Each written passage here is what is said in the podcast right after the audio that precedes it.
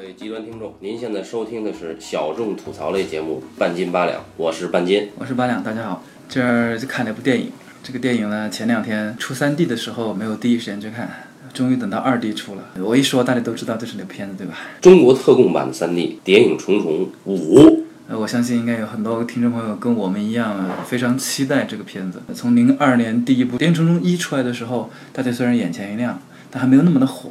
嗯，到零四年《谍影重重二》出来，换了一个导演，就是我们著名的俗称“绿草哥”的保罗·格林格拉斯导演之后，嗯，哎，这个二就红了。之后呢，零七年的《谍影重重三》当年还拿到了奥斯卡的最佳剪辑。那最佳剪辑其实是对于一个动作片来说是一个很高的评价，对吧？嗯，所以那那一年就更火了。没想到，然后一等九年，九年之后啊，这个片子终于出了个五，而且这个绿草哥还有我们的马特·戴蒙，他屏蔽掉了四啊。不，我们先不谈死。好，好，就出现这么片子呢，非常急于想说点啥。第一部片的时候，那个时候还是大学时候，这么多年还在大荧幕上，他又出了一次，就特别想说点啥。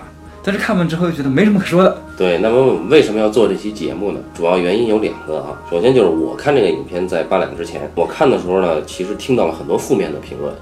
负面的评论来自于两个，一个是这个片子是中国 3D 特供版，意味着全球范围内除了中国地区，其他地方都是 2D，只有中国人看的是 3D。那不用我们多说了，就证明这个片子拍摄的时候并不是用 3D 技术拍摄的，而是用 2D 技术转制的。啊，就为了捞钱是吧？那这就显然就是说我们在观影的景深感就不够嘛。那这个不够的情况下，你变成 3D，显然亮度也会折损。而且《谍影重重》是一个以手持摄影去表现它的动作设计的，这种眩晕效果，如果又做成 3D，人看的视觉效果就一个字儿晕，还黑，观影的这种生理就不适了，这是一个。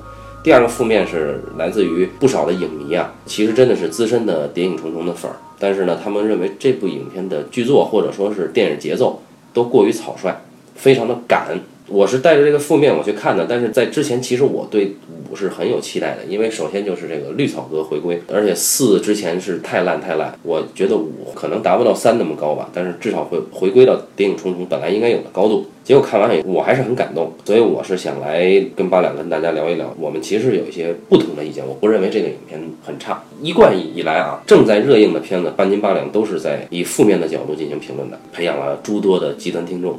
但是呢。我们今天来个正面的，但是一旦正面呢就不好聊，所以如果聊的不对呢，呃，我们就当打发时间，好吧？那首先呢，请八两给大家简单介绍一下这个剧情，趁着热乎啊，我们应该从三结尾讲起，对吧？对，三的结尾我们会发现，呆萌哥没有死，他没有死，他逃跑了。嗯，这是一开始的前设，呆萌哥逃跑了，而帮助过他的 Niki 帕金斯这位中情局的前女特工，嗯，他也脱离了中情局。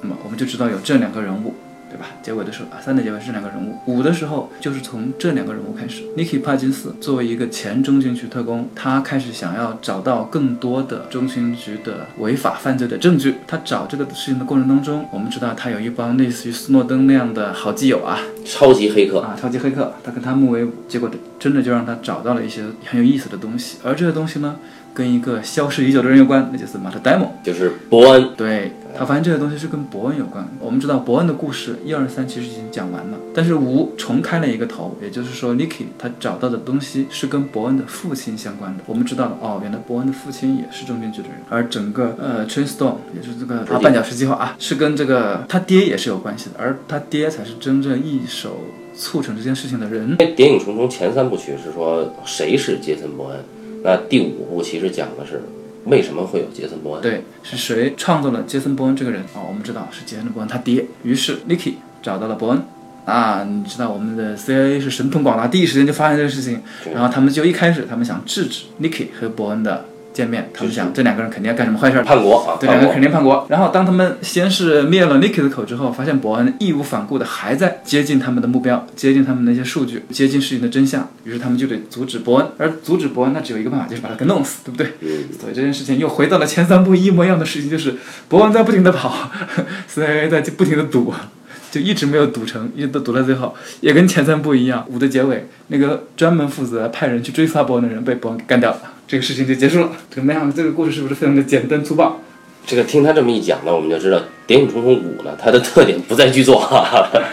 就是我知道有不少的朋友，呃，特别是看电影看的比较多的朋友，他们可能会对《谍影重重五》的剧作会有一些不爽，或者是说不是很满意。但是我们换一个角度啊，我们首先从呃一个剧作的完整性上讲，嗯，它是非常完整的，对对吧？首先，因为它很清楚地讲述了谁创造了杰森·波恩这个事情，以及这个事情引发的后果是什么，就是这个故事的脉络是非常清楚的，对吧？包括那个伯恩他在找寻这个历史源头的这个过程，他都是很完整的，而他找找出他自己的由头，又跟他父亲的死完美的契合在一起，对吧？这也是 OK 的。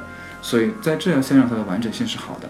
然后第二，我们再说在完整性之上的丰富性，我们说它是不是够丰富？我觉得它还是做的它能做到的。首先，他说了一个亚伦·卡罗尔，这个深梦网络的这个深梦公司的老总，就说他是扎克伯格吧。啊，就类似于他就是扎克伯格这样的角色啊，他为他跟中间局合作提供了很多用户的信息给中间局，而中间局同样的给了他一些这个创业的什么初始基金这样的东西吧，类似于他们这个资本最初的积累都是罪恶的，对吧？哎有这么一个合作，那透那它是一个斯诺登事件的引申啊，我们就知道了哦，原来它的丰富性。它一方面讲到了这个，另外一方面它又讲到了希腊的事件，对吧？它的故事当中，它把背景伯恩和 Nicky 重逢的这个背景放在那个希腊的混乱这个时局当中，嗯，是为了跟现实接轨。然后 Nicky 他所处的这个黑客网络，又是跟斯诺登事件之后被深刻影响到了，就是说呃人对于网络的这个不安全感的与日俱增的这个时代，它有这个背景，它也放在里面了。还有伯恩的不安全性，就是。我们知道《谍影重重》一二三都是在讲伯恩这个人，他始终是处在一种不安当中，对吧？那他在五的时候，他有了更远大的目标，他希望把伯恩的这种不安，把它更大的扩展开。我们知道伯恩他在整个行动当中，他已经意识到他要远离通讯网络，对吧？他是一开始他在见到 Niki 的时候，他就跟 Niki 说过，他说我远离通讯网络很久了，包括卡妹那个名全名叫什么名字？还是你那位女警官，那个 CIA 那个那位女警，她也曾经说过，她说伯恩远离通讯网络，对吧？那么伯恩一开始他是有意识的远离通讯网络的，这是一种放逐。啊，对。但当然了，我们在心理上这种放逐，在现实或者是在实际意义上，他意识到他知道这个网络对他有很大的危险。而故事讲到那个声梦网络的时候，他其实讲的是每一个人的这个信息都有可能被 CIA 所控制，是吧？所有人都处在不安全性当中。而事实上，这个故事的最终的高潮段落，也是到结尾部分，也确实就是结在这个这个声梦网网络它的命运上，对吧？把这个网络的不安全感扩大了，这就是他这个片子的主题。他真正想探讨的是通过伯恩一个动作片，把网络给人带来的两面性，一一方面呢是优越性啊，当然另一方面是威胁性。他他其实放大了这个威胁，想让人去意识到这个问题。然后当他把这个主题讲完之后，我们知道他现在到目前为止啊，这个故事的剧作上它很完整，它也丰富，嗯，它其实有它的主题，但它某种意义上来讲，它确实没有那么的强大，也不够纯粹，它确实比不上一二三。为什么？不够简单。对，他在做这个主题的时候，他忘了一点，他这个网络给人的这种危险性这么大的一个主题，跟这个动作片本身是挂不上钩的。我们会发现，当伯恩在最后的结尾去拉斯维加斯的时候，你不会特别的震惊。或者是说你没有了之前第一场戏，他和 Niki 在希腊的街头重逢、见面、探讨，然后 Niki 死挂掉，对吧？Niki 牺牲了，就剩他一个人逃回来。那个那一段到那儿为止，都是电影中一二三的节奏，那是对的，因为事件是跟这个人物本身相关的。你可以找到的东西虽然找到了很多 CIA 的罪证，但是真正它是跟伯恩相关的，是谁创造了它，对吧？它是一个跟这个主人公息息相关的一个事情，它没有那么的遥远。而这个他们两个人物是被一个强力机构所追捕、所威胁的，所以它是一二三的节奏。但到了五的后半部分，他去伦敦找那个前特工的时候，我们可以说他依然还保持着之前几部的风范，他依然是在为自己的命运做斗争。但是到了最后那一步的时候，当他把深梦网络这个故事加进来之后，我们发现这个故事会突兀一些，就是深梦的这些线索。跟伯恩的命运这个线索，它没有完全的卡在一起，这两个的主题两张皮，对，它是两张皮，所以它是两张皮之后，所以他到了拉斯维加斯之后，他那种紧张感就没有那么强烈了，他就已经跟之前的就不搭了。对，他是用一个很个人化的情绪去把伯恩拉进到拉斯维加斯的这个事件里，他是复仇嘛？对，就是伯恩他一定要为自己的父亲以及他自己去讨一个说法，于是他去找汤米·李琼斯，包括还有文森特·卡索，对，去找卡索复仇，所以他以个人的情绪去把伯恩拉到了拉斯维加斯这个发布会上，那实际上这是很牵强的，因为他个人跟这个网络信息的这个安全的事件并没有直接的关联。对，后来大家就会发现，哎，他本来是复仇，但是突然又他又间接的保护了这个所谓的这个扎克伯格或者斯诺登的共和体这个、这种行为，就变得没有那么纯粹了。所以在影片的前三分之一处，他和 Nicky 在希腊，他们找了辆摩托车逃跑，逃跑没有成功，Nicky 死在街头那个时候是完美的，啊、那个时候是很完美的。那一段我们看到啊，很紧张，够精彩，为他的命运所担忧，对吧？我们很带入剧情。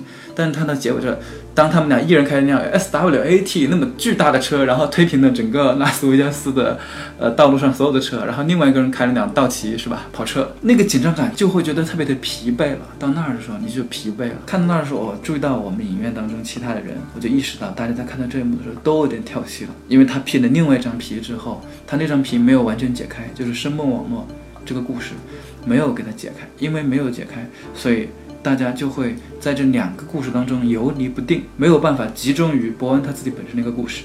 对，所以说根儿上的原因在于他没有解决伯恩的过去和这个片子里面伯恩的未来它的之间的这个关联。这种特工片或者说特工题材的动作片，解决过去和未来最好的显然是《皇家赌场》，是马丁·坎贝尔。这个《皇家赌场》它是把007之所以成为007，以及007他爱的第一个女人，包括这个女人和他混在这个事件之中的威胁，全部解释的包得很完美。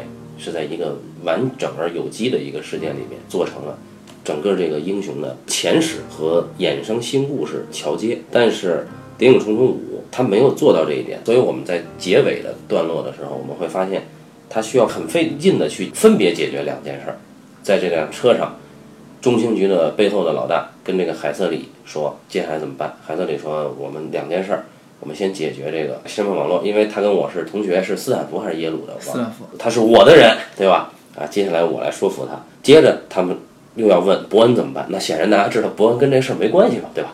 好，他说那伯恩我会控制住他。当然，最后我们还是欣喜的看到，虽然身份网络不免要沦陷，但是伯恩还是把这个海瑟里耍了一把。我们的英雄还是能够自我放逐，游离在这个体制之外的一个游侠啊。这个结尾还是让人有有些欣慰啊，但是无法否认它已经是一个两层皮没有贴在一起的东西了。对这是我们比较苛刻的说法啊。虽然说剧作上是有这么一个问题在，但是我是觉得这种尝试不为过啊。虽然是一个动作片，但是他依然愿意花很多的时间，花这么多精力去讲一些跟我们这个时代息息相关的事情，对吧？已经很了不起啊，了。我觉得还是很有追求的嗯。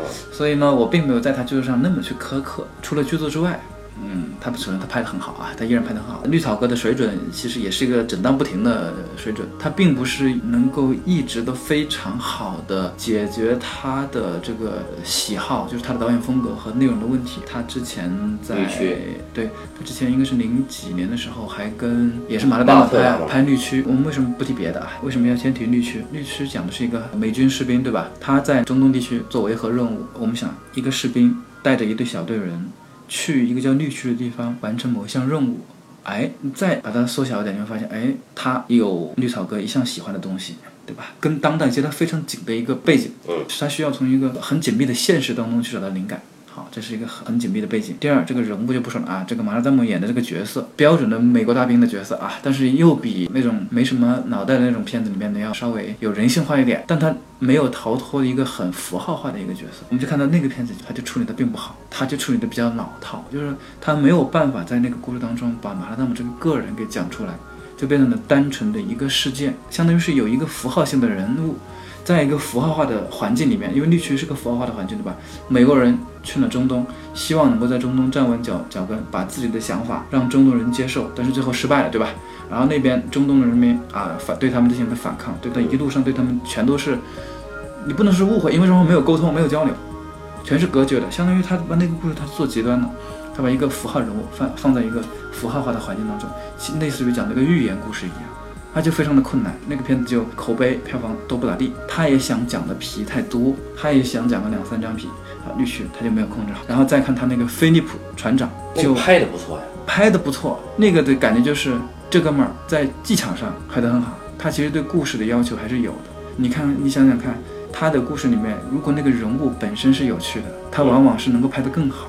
包括他那个《谍影重重二十三》，包括他以前那个拍那个爱尔兰那个冲突那个血腥星期天，然后再看他的菲利普船长。菲利普船长是因为汤姆汉克斯自己那个人物也是很有意思的一个人物，对吧？虽然被汤姆汉克斯演的过于的美国化了一点，趣味性没有那么的够，但是相对来说还是个比较复杂的有意思的人。就是你给他一个这个人物比较有意思的人物，他始终是能够拍得好的。在《谍影重重五》里边，希腊那一段拍的还是不错的，伦敦那一场也还可以。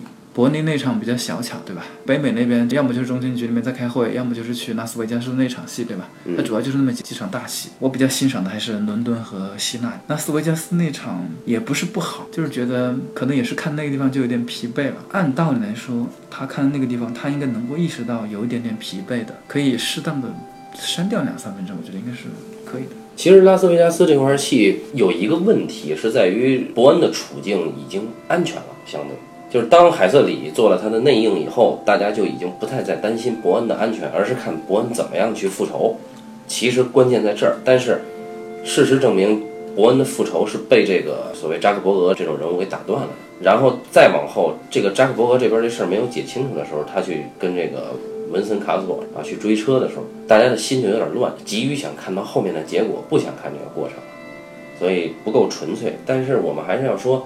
迄今为止，能够把动作片上升到网络安全作为威胁的这个高度的，很少很少。因为之前特工题材的，要么就是冷战，要么就是托拉斯集团阴谋，要么就是这个曾经的一些战争贩子退役了，所谓纳粹思维。但是很少有触及到当代这么敏感的一个话题，尤其是当这个 Facebook 其实提出了自己的理念。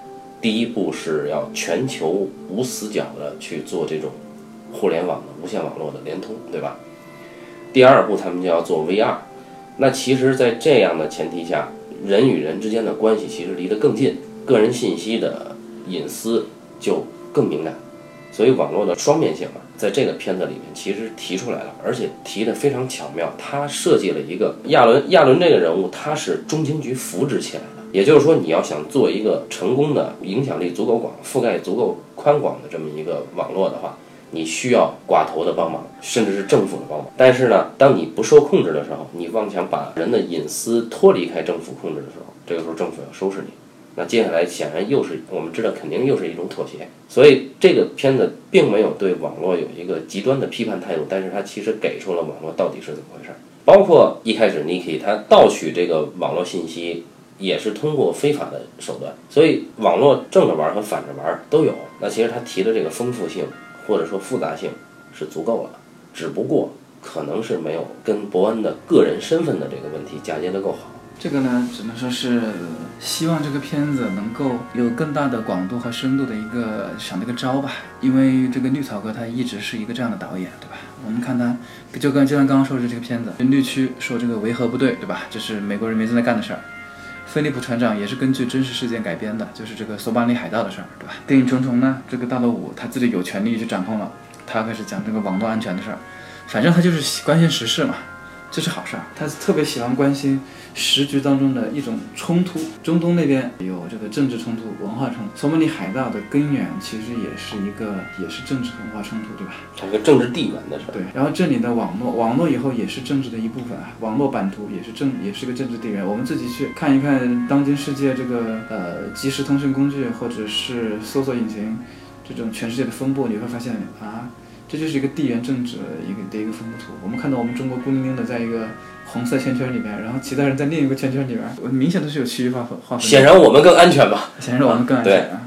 我们是爱国主义者。说到这儿，我觉得我们有必要再更细化的聊聊，因为这个片子本身吧，他看的呢，我一直觉得啊，他片子没有大家说那么说的不好。嗯，我们刚刚也说了，其实是个不错的片子，也推荐大家去看一看。这个片子，你就说从这个专业上呢，有很多可说的。它剪辑、摄影，对于环境的设置都很有趣。动作设计虽然不如前面两段有什么特别惊艳的那种展现，我觉得有可能是因为两个演员，一个是达蒙，一个是文森特·卡索，这俩也不是什么。特别擅长于干这个的人，对于我们听众来说，我倒是觉得大家是不是对另外一件事有兴趣？就是当我们有了一个很成熟的一二三的时候，我们为什么要搞个五出来，以及如何弄一个五出来？这其实我最开始看完一二三的时候，我是挺好奇的。他第一个是第一个是我是谁嘛？第一个是第一解决我是谁的问题，第二个解决是如何去寻找救赎的问题，对吧？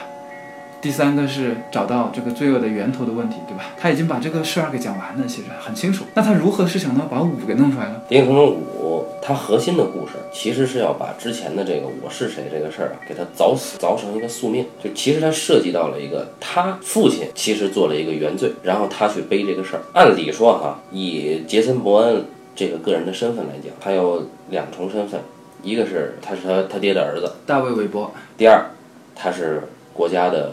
特工，国家高级公务员，那这两重身份，一个是国家，一个是老爹。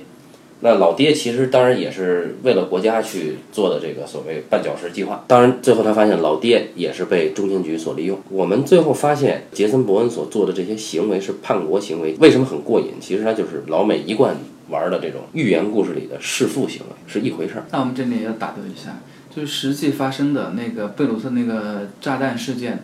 前因后果，我不知道我的理解是不是完全正确的啊？是不是一开始他老爹 Richard 韦伯建议了这个绊脚石计划，对吧？建议这个计划之后，他啊确定的第一个人选就是他的儿子大卫韦伯。然后为了确定这个儿子人选，然后就找了一个特工，那个特工就是我们在影片当中在伦敦看到的那位特工先生，找了那位特工去观察他，观察一段时间之后。然后最终觉得，嗯，可以选择到韦伯作为这个绊脚石计划的成员。然后他们就对这个韦伯进行了，当当然了，进行了一系列的洗脑工作之后，在某一天正式跟他谈完，就是我们在电影三的时候看到的伯恩开枪杀人那个杀掉一个被蒙了头的那个人的那个画面嘛，对不对？在那之后，他正式成为了杰森·伯恩，对不对？然后在那一天，于是他来到了贝鲁特，找到了他爹 Richard 韦伯，准备告诉他爹这件事情，说我参加了一个什么计划，我要成为高级公务员了。而他爹。跟他说的是，我要我做那件事情。他爹说他做了一件事情要付出很大的代价。啊，对。后来我们听到文森特·卡索和汤米·李琼斯，就是那位杜威中情局的杜威主管。根据这位文森特·卡索和杜威主管他们俩说的话来看，是不是是 Richard 韦伯，也就是大韦伯他爹，想去反对这个计划，或者是说想制止他儿子参加这个活动，想把这个事情给揭开，然后就被灭口了。是不是这个样子？嗯，应该是，就是他做了一件事情，他自己也没法挽回，但他想要抽身的时候，组织是不容许他抽身的，然后当着他儿子的面把他干掉。凶手就是文森特·卡索啊，一个很有魅力的意大利演员。好，我这个打断完了，你可以继续。那么，呃，我们看，把杰森·伯恩，把这个所谓大卫·韦伯是吧？对，大卫把大卫伯变成杰森·伯恩的是谁呢？根本上还是他爸呀，嗯，对吧？而他爸受命于谁呢？中情局。那最后你绕来绕去，最后伯恩在前三集先找到自己的身份，找到自己的自我，最后去反对、去抗击，把他塑造成为冷血杀手机器的这样的组织，实际上都是在抗击他爸。所以第五。五集给他盖了一个帽子，就是你翻不了身。你看第五集一开始第一场戏前奏是他的闪回，对吧？但是上来第一场戏是打黑拳，嗯，是一个不毛之地啊，不毛之地。然后我们会看到马特·达蒙，无论是他的外形，还是他的行为，以及最后的动作设计，都落实成了他是一个彻头彻尾的放逐者这样的角色。这个人，你看他打黑拳，没有任何乐趣，对吧？一拳 KO，一拳超人啊！一拳就 KO 了，KO 完了也不拿钱，当然他肯定是拿钱的，这是他生存方式，但不交代，交代什么呢？交代他的生理反应。哎，虽然赢了，但是他很畏惧、很厌恶这样的自己，可是他没有办法，已经盖上了宿命的帽子。那么，造成他这样的人到底是谁？这一集是解决这个问题的。也就是说，我们先抛出了一个形象，啊，这是一个这样的人啊，然后。为什么会有这样的人？第五集会解释这个。然后，整个的这个深梦网络计划，如果成功，就意味着未来会有无数这样的人出现。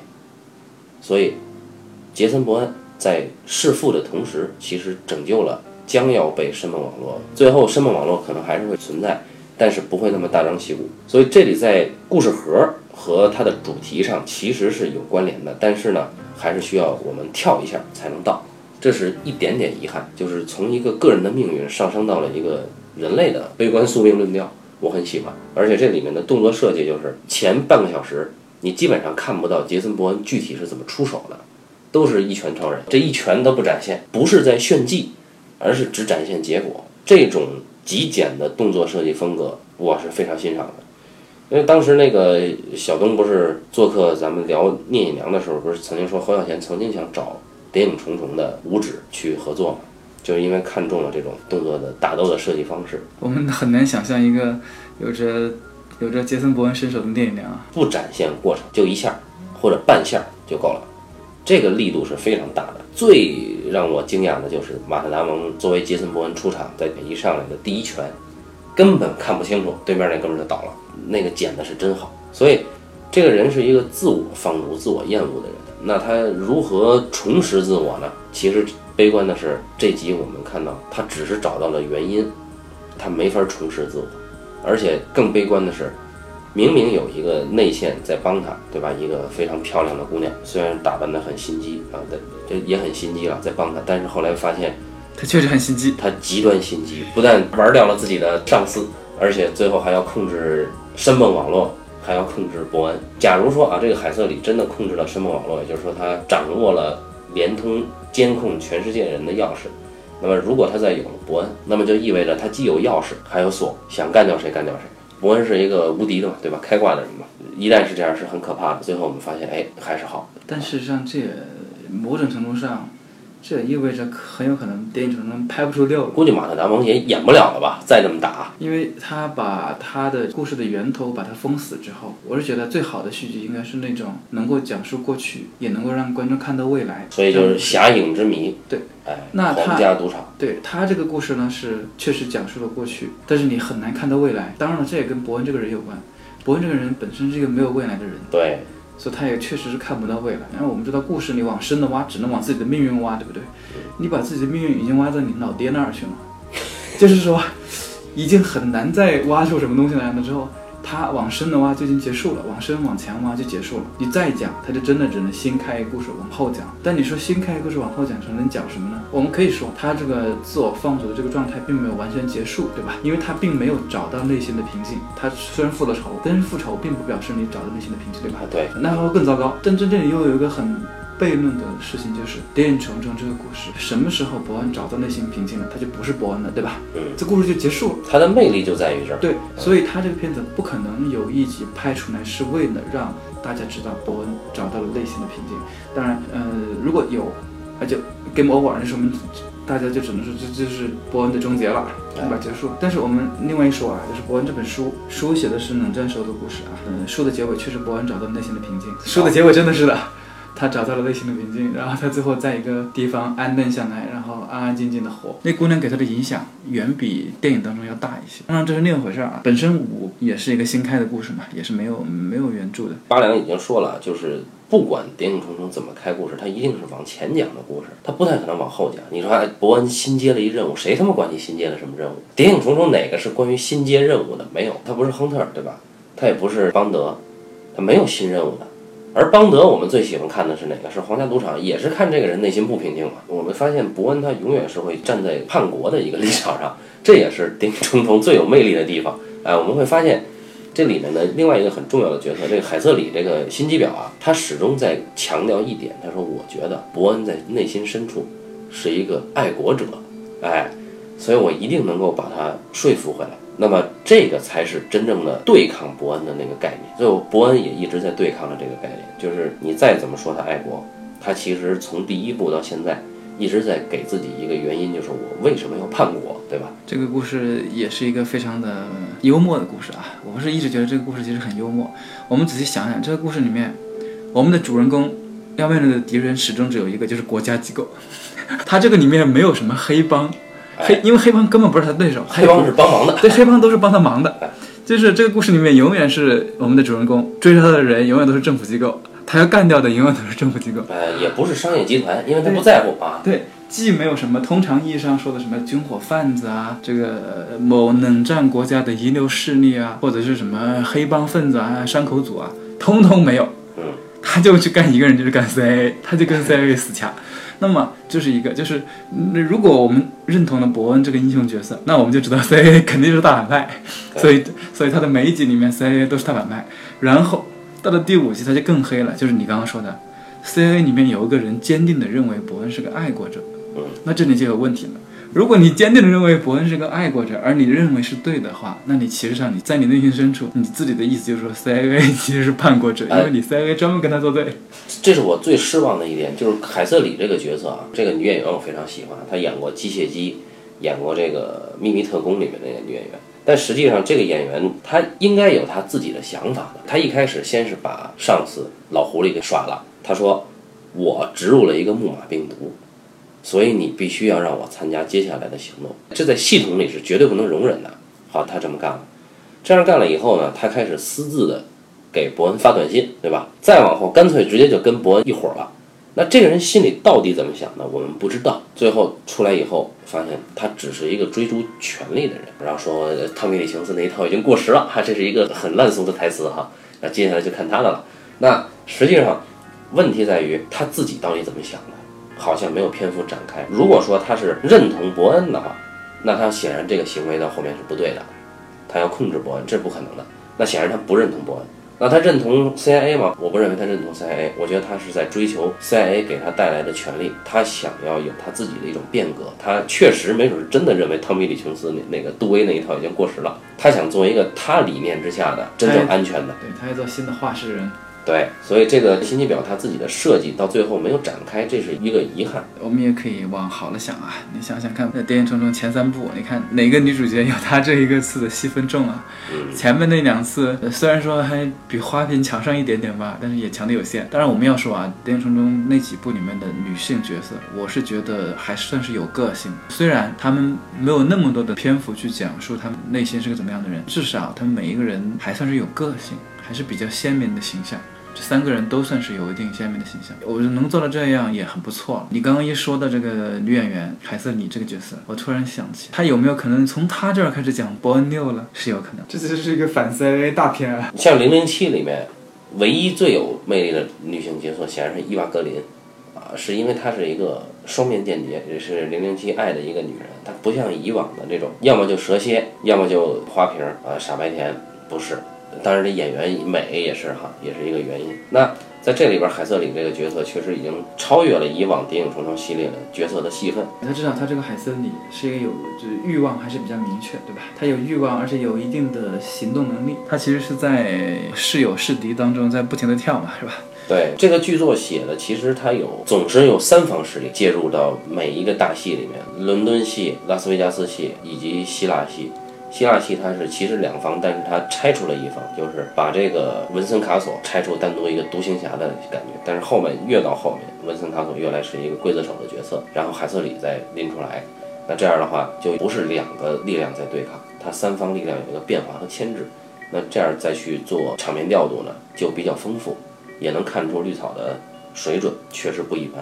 即便是拉斯维加斯这个戏，在追车戏之前的段落都是好看的，在整个会场里面，几方这样来回，其实不是很容易拍的。那从这个配角上来看，文森卡索演一个变态的刽子手啊，一个忠实的 CIA 走狗，还是挺出人意料的。一个文艺范儿的大叔，汤米·李琼斯没想到还能出来演啊，已经老成这样了。他旁边那个黑人小伙不错，每次一笑，屏幕上就只剩了他的两个眼睛和牙齿，非常的有喜感。从角色上讲呢，他是。四个点，对吧？汤米·李琼斯和海瑟里，就杜威、海瑟里，然后这边这个就那个叫什么我忘了，文森·卡索演的这个特工和伯恩，这四个点，他实际上不断的在做这种偏移，尤其是有点暧昧的偏移，因为每个人的立场虽然很清楚，真正对立的是杜威，就是汤米·李琼斯和马特·达蒙这两个是真正对立的，其他两个人都是在不断变化，整个这个片子处在一种并不是十分稳定的一个人物关系里。这是这个片子剧作的魅力，不是说它非常的高级，而是说剧作做到这个程度，其实是很不错的。不是说像我们看到的很多的动作片或者商业院线片那样，就纯粹的是两方的势力的对立面的人物关系是一个稳定的态势，这是不对的。虽然我们说这么多，夸了他一回，最后又总结了一下，又觉得六不太可能会出现。但如果有六的话，我还是希望能有就有吧，看一看也是无妨的。嗯，关于伯恩呢，我始终觉得他还是会有一些故事是可以讲得出来的。我们以前在往前倒的时候说过啊，伯恩像那个《谍影重重二》的故事，讲了他去俄罗斯，对吧？那个救赎的故事。作为一个失忆的人来说，他杀了那么多人，他每一个故事他都可以救赎，他可以不停的往前拍啊。不停的往前倒。我觉得可能故事啊是在哪儿呢？就是这个 Niki 不是接出来，他那个 U 盘里不是有好多平平行的计划啊，吗？对，十来个，对，除了 除了绊脚石之外，他可以一个一个搞嘛，对最后全都是 跟 CIA 为敌嘛。啊，专业拆 CIA 一百年。对对对，我这是我们我们这边的国际友人啊。那么还是推荐大家去电影院看吧，因为在广大影迷抗议了之后呢，这个发行方受不住这个压力，还是增加了二 D 的场次，就不用非得去看 VIP 了。三 D 的呢，其实啊，三 D 没有那么不能忍，我就是看的三 D，我还觉得好，对吧？我这么事儿逼的人。所以大家完全可以看一看，自己的体验才真正重要。今天就先聊到这儿啊，感谢大家收听这一期的半斤八两，咱们下期再见。好，下期再见。